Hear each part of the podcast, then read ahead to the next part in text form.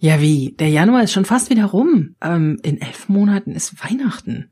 Hasst ihr diese Sprüche auch? Ich finde das ganz furchtbar. Wie ihr die Motivation in eurem Projekt und auch außenrum bei den Stakeholdern vielleicht noch ein bisschen länger aufrechterhalten könnt, davon möchte ich euch heute erzählen.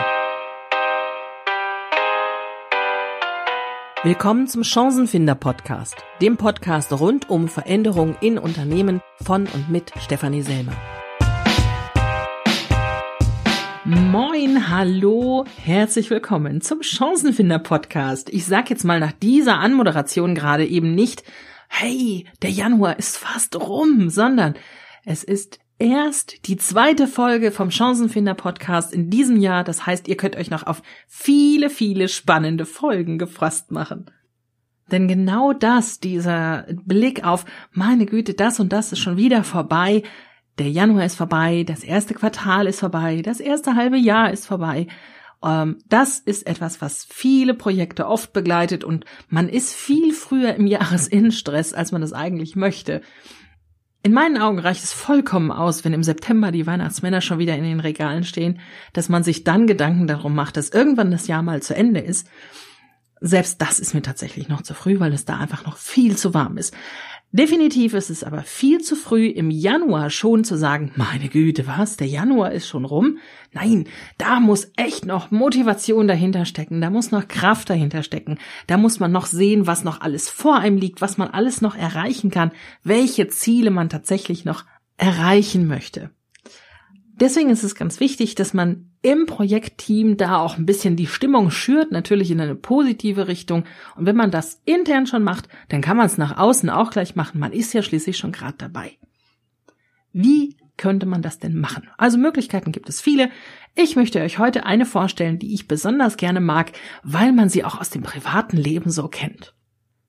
Denkt mal so vier, fünf Wochen zurück, was denn da so die ganze Zeit gelaufen ist. Im Fernsehen, wer einen Fernseher hat, im Radio, bei Facebook und bei anderen Social Media Kanälen, also eigentlich überall da, wo ihr Informationen aufnehmt.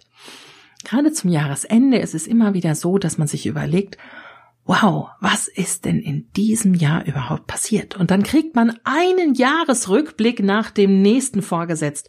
Hm, viele haben eine besondere Brille auf, zum Beispiel wer ist in diesem Jahr verstorben. Das ist dann der eher traurigere Rückblick. Entschuldigung, dass ich jetzt lachen muss, weil mir gerade dieses Beispiel eingefallen ist. Es können aber auch thematisch ganz spannende Sachen sein, sowas wie ein sportlicher Jahresrückblick, ein politischer Jahresrückblick. Und ihr seht schon, jeder dieser Rückblicke hat eine besondere Brille auf. Warum denn nicht mal einen Rückblick für euer Change-Projekt? Was ist denn in diesem Projekt im letzten Jahr überhaupt so passiert? Was waren die Meilensteine, die ihr erreicht habt? Was waren die Hürden, die ihr gemeistert habt? Welche Klippen habt ihr umschifft? Was ist besonders gut gelaufen? Wo sind irgendwelche Hürden gewesen? Was waren die richtigen Erfolge? Also mal nochmal so Revue passieren zu lassen. Hey, was haben wir überhaupt alles geschafft? Wo haben wir uns getroffen? Was war sichtbar oder vielleicht auch noch unsichtbar für viele Leute?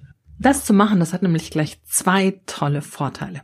Zum einen ist es so, dass wir diese Zeitspanne ein Jahr tatsächlich emotional auch gar nicht gut überblicken können. Gerade wenn wir in so einem stressigen Projekt sind, dann sind so die Sachen, die am Anfang des Jahres passiert sind, natürlich bis zum Ende des Jahres aus den Gedanken wieder weg.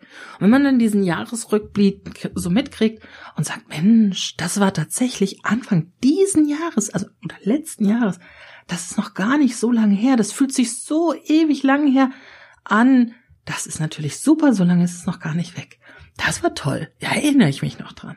Und schon schwelgt man wieder in so einem älteren Erfolg, der eigentlich noch gar nicht richtig ausgekostet war. Und der andere Vorteil ist es, dass man so viele Erfolge, wie man das in so einem Jahresrückblick zusammenfassend sehen kann, sonst in der Regel gar nicht sieht. Machen wir uns mal nichts vor, wenn man es realistisch betrachtet, dann sind die nüchternen Momente oder die, in denen man auch mal den Kopf schüttelt, resigniert, das sind doch die Momente, die überwiegen. Die Erfolge, die feiert man dann natürlich, aber die werden auch ganz schnell wieder vom Alltag eingeholt und abgelöst.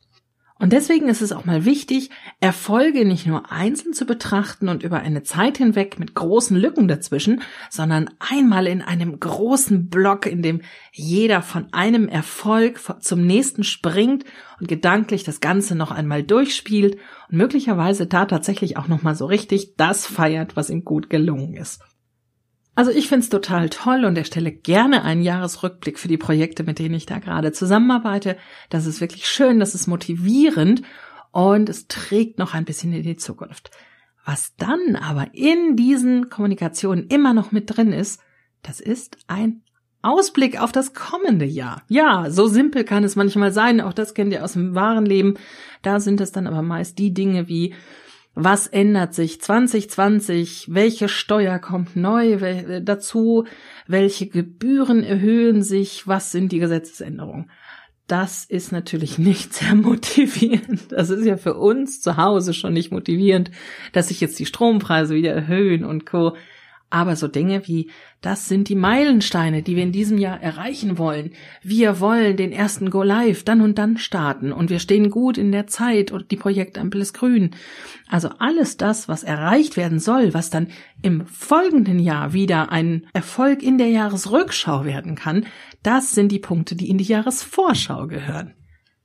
Der besondere Effekt, den man mit so einer Jahresvorschau erreicht, ist es nämlich zu aufzuzeigen, was liegt überhaupt alles noch vor uns. Also den Denkraum aufzumachen und denjenigen, die wirklich engagiert in ihrem Projekt sind und da Spaß dran haben, da mitwirken wollen, da tatsächlich auch etwas bewirken wollen, den Motivation noch weiterzugeben, dass sie das tatsächlich ja auch machen können. Niemand wird dann mehr sagen, oh, in elf Monaten ist ja schon wieder Weihnachten. Und das will doch auch keiner hören. Wie ihr so eine Jahresvor- und Rückschau erstellen wollt, das ist natürlich ganz euch überlassen. Also, es gibt nicht den einen Weg, der immer funktioniert. Es kann eine Mail sein, es kann per Post sein, es kann ein Meeting sein mit einer Präsentation. Da sind eurer Fantasie keine Grenzen gesetzt. Ich würde mich freuen, wenn ihr mal erzählt, ob ihr sowas umgesetzt habt und wie ihr das gemacht habt. Teilt das doch bitte. Ich würde das tatsächlich gerne in einer der nächsten Podcast-Folgen dann mal erzählen und euch zu einem Interview einladen. Also meldet euch, wenn ihr Interviewgast sein wollt und ganz speziell jetzt eben zu diesem Thema Vor Jahresvor- und Rückschau, wenn ihr das umgesetzt habt, was sind so eure Learnings daraus gewesen? Wie habt ihr das gemacht? Was hat es gebracht? Schreibt mir am besten eine Mail an podcast.stephanieselmer.com. Ich bin gespannt, wer sich meldet und was es da für Rückmeldungen gibt. Das war es jetzt erst einmal von mir. Ich wünsche euch, dass ihr die Motivation in eurem Projekt tatsächlich noch ein bisschen weiter tragen könnt. Viel Erfolg dabei. Wir hören uns in der nächsten Woche. Macht's gut. Vielen Dank, dass du wieder dabei warst. Ich hoffe, dir hat die Folge gefallen und du hast ein paar wertvolle Impulse gefunden. Du willst selbst einmal Interviewgast in meinem Podcast sein? Du kennst jemanden, der das unbedingt sein muss, weil er etwas zu Veränderungen in Unternehmen zu sagen hat? Oder du hast einfach eine Frage, Input oder Feedback? Dann schreib mir am besten eine E-Mail an podcast.stephanieselmer.com. Vielen Dank schon jetzt und bis bald.